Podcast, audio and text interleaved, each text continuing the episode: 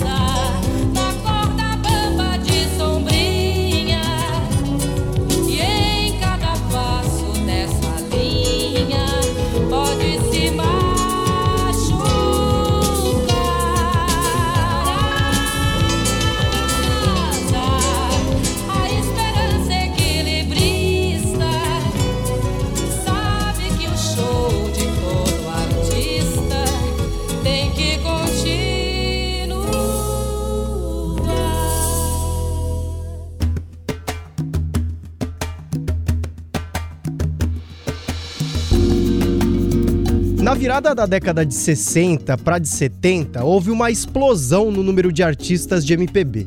Esse grupo incorporava as revelações dos festivais de uma forma geral e também os diversos compositores de músicas de protesto que surgiam aos borbotões.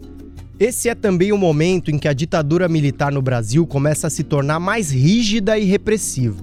O ato institucional número 5, promulgado em 13 de dezembro de 1968, dá início aos chamados anos de chumbo do regime.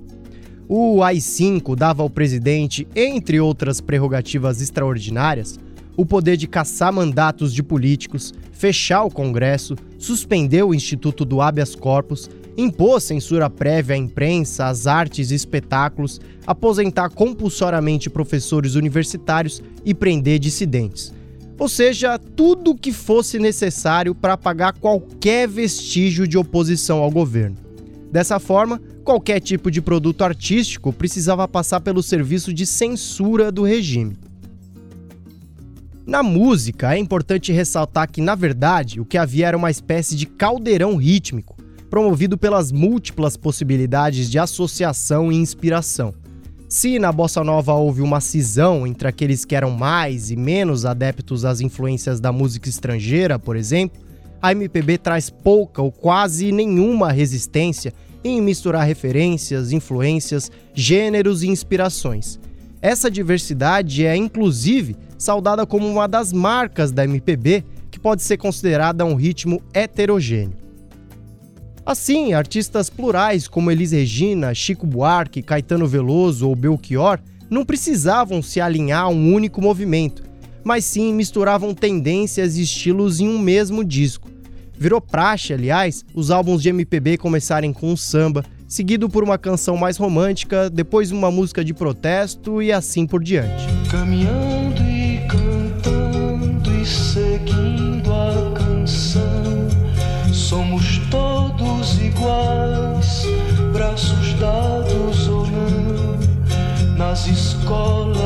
Escolas,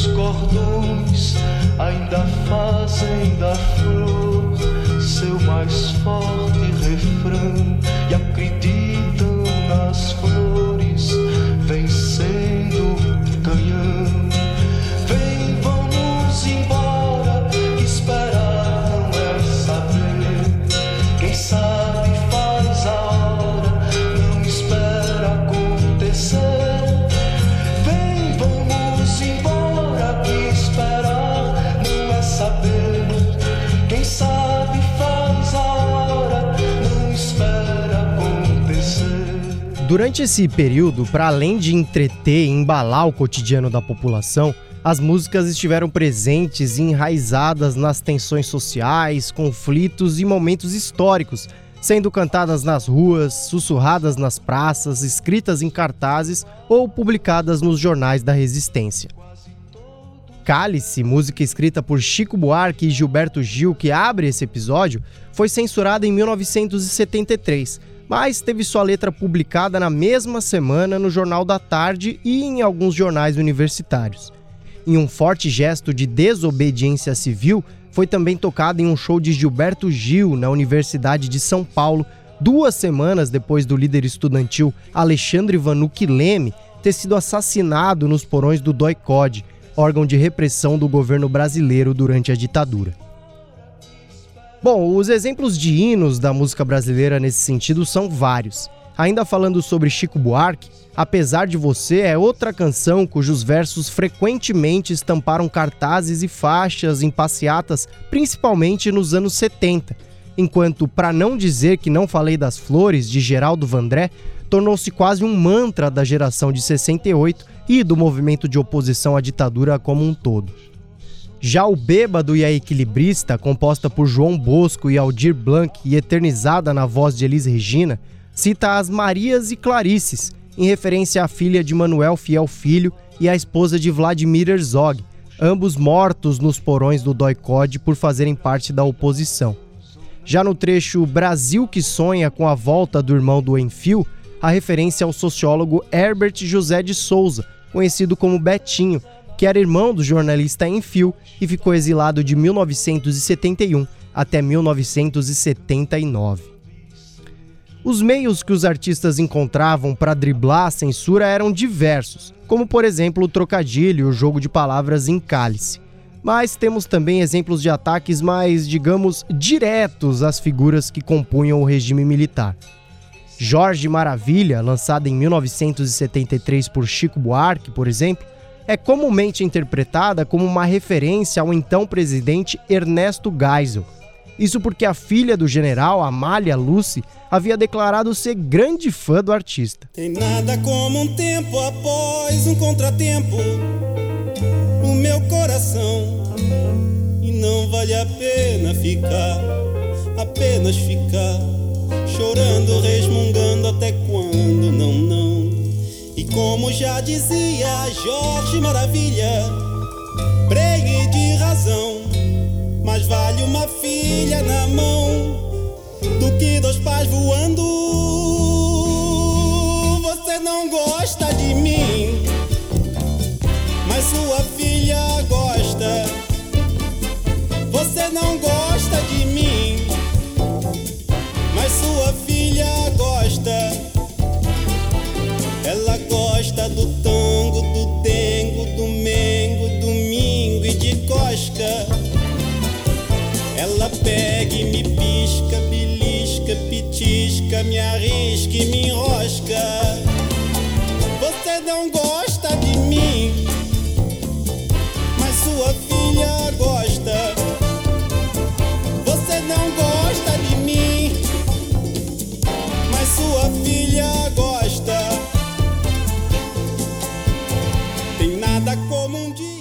Bom, fato é que o próprio Chico Buarque já desmentiu essa história, mas a inspiração é no mínimo parecida.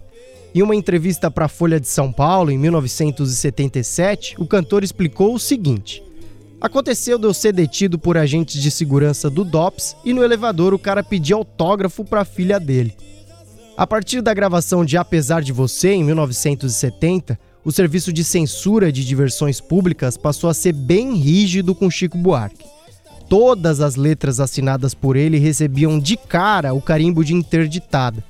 Assim, para escapar dos censores, o artista criou o heterônimo Julinho da Adelaide e passou a encaminhar as canções para a Polícia Federal sob esse pseudônimo. A estratégia deu certo por um tempo, até que em 1975 a farsa foi descoberta e o serviço de censura passou a exigir cópias do RG e do CPF dos compositores.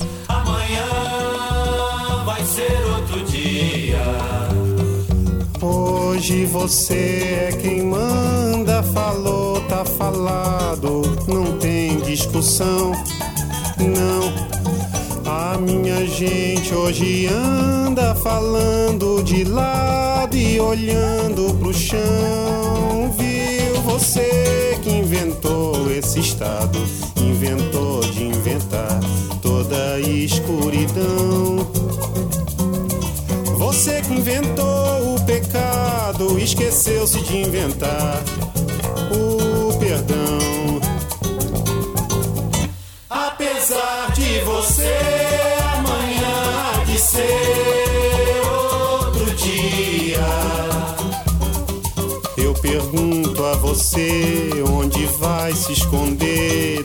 Em 1970, a conquista do tricampeonato mundial de futebol pela seleção brasileira ajudou a inflar o ufanismo e o nacionalismo tupiniquim, servindo como instrumento de propaganda para o regime militar.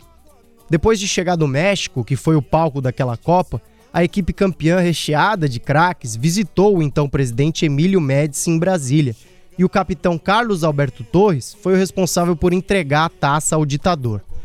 O maior jogador da história do futebol, Pelé, é inclusive comumente criticado por ter sido de alguma forma conivente com a ditadura militar no Brasil e por nunca ter usado a sua influência para tratar de questões políticas, a exemplo do que sempre fez a sua nêmesis, Diego Armando Maradona. Bom, mas na música também havia um grupo que pouco se importava com posicionamento político ou com algum ativismo nas canções. Influenciados principalmente pelo Yeah Yeah Yeah e o ritmo leve e dançante da Beatlemania, esses artistas compunham um movimento que ficou conhecido como Jovem Guarda. O nome veio de um programa de televisão exibido pela TV Record, praticamente nos mesmos moldes do fino da bossa. A apresentação era feita pelo trio de ouro do movimento, Roberto Carlos, Erasmo Carlos e Vanderleia, que recebia nomes como Rony Von, Jerry Adriani, os Vips, Golden Boys, Eduardo Araújo, Renato e seus Blues Caps, os Incríveis, Martinha e Vanderlei Cardoso. Esse grupo era fã de Elvis Presley, Chuck Berry, Little Richard e companhia, e tinha como influência esse rock and roll do final da década de 50 e início da década de 60. A maior parte das letras tinha temáticas amorosas, adolescentes e açucaradas, sendo muitas delas versões de hits do rock britânico e norte-americano daquela época. Por conta disso, a Jovem Guarda se tornou o primeiro movimento musical brasileiro que colocou a música nacional em sintonia com o fenômeno internacional do rock daquela época.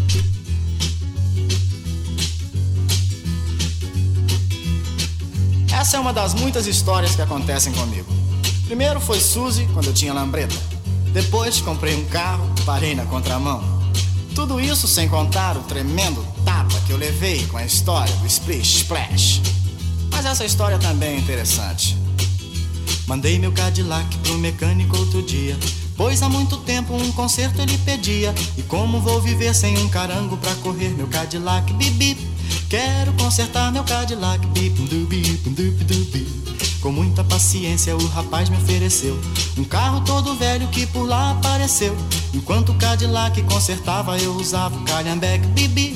Quero buzinar o calhambeque, bip, No entanto, a Jovem Guarda era vista com restrições por alguns setores da crítica, justamente pelo fato da música ser considerada alienada por esse público mais engajado. A verdade é que a oposição ao governo se inflamou de tal forma que havia uma certa patrulha ideológica de esquerda. Esse grupo estava sempre disposto a apontar o dedo não só aquelas canções que se esquivavam de temáticas políticas e sociais, mas principalmente aqueles que faziam músicas ufanistas ou que revelassem amor pelo país. Nesse sentido, nem mesmo Jorge Benjor, na época apenas Jorge Ben, escapou.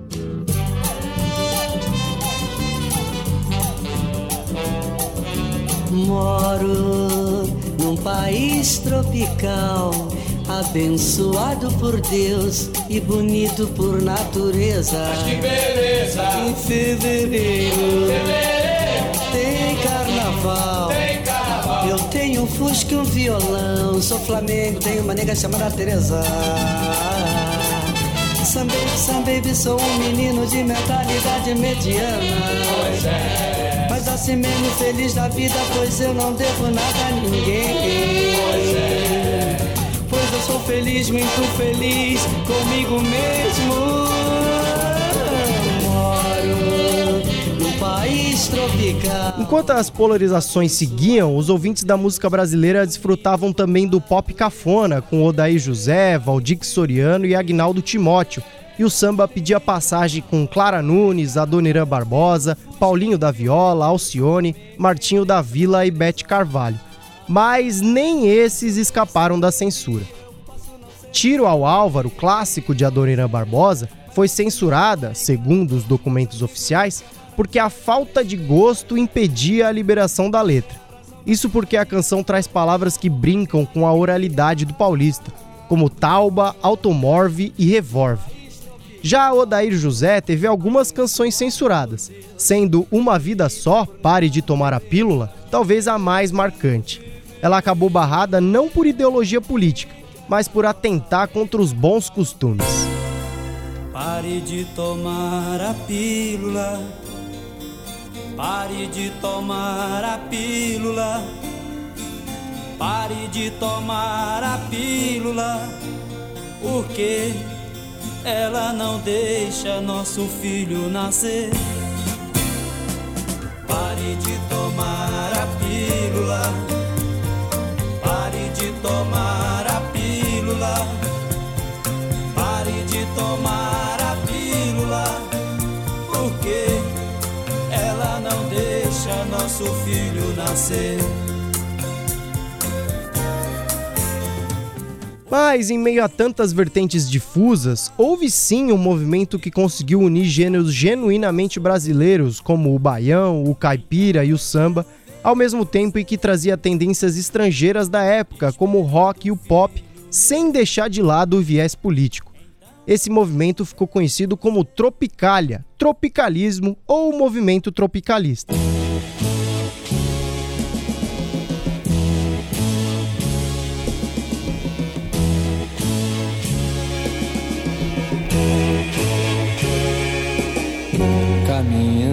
Contra o vento, sem lenço, sem documento, no sol de quase dezembro, eu vou. O sol se reparte em crimes, espaçonaves, guerrilhas, encardinales bonitas. Eu vou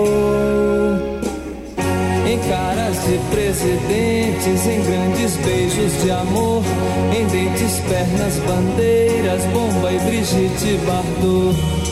O sol nas bancas de revista me enche de alegria e preguiça. Quem lê tanta notícia?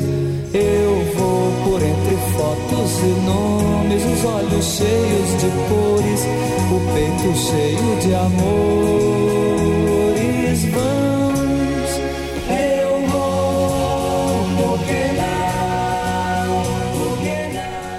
Mas isso é papo para uma outra edição do TC Sounds. No próximo episódio, falaremos mais desse movimento que começou na música, mas envolveu outras formas de arte, como cinema, teatro e poesia, impulsionando nomes como Caetano Veloso, Gilberto Gil, Glauber Rocha, Os Mutantes, Rita Lee e Tom Zé. Por hoje é só. Muito obrigado e até a próxima.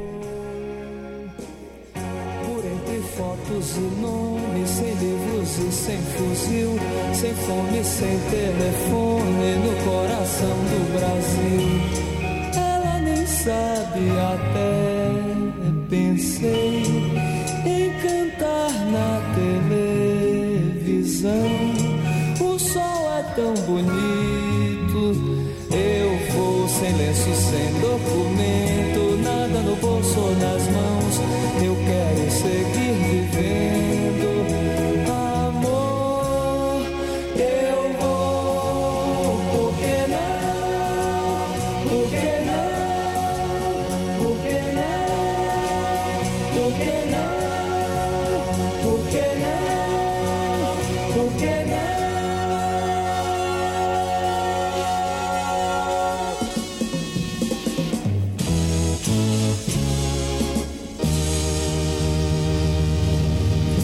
aí, curtiu? Semana que vem tem mais TC Sounds.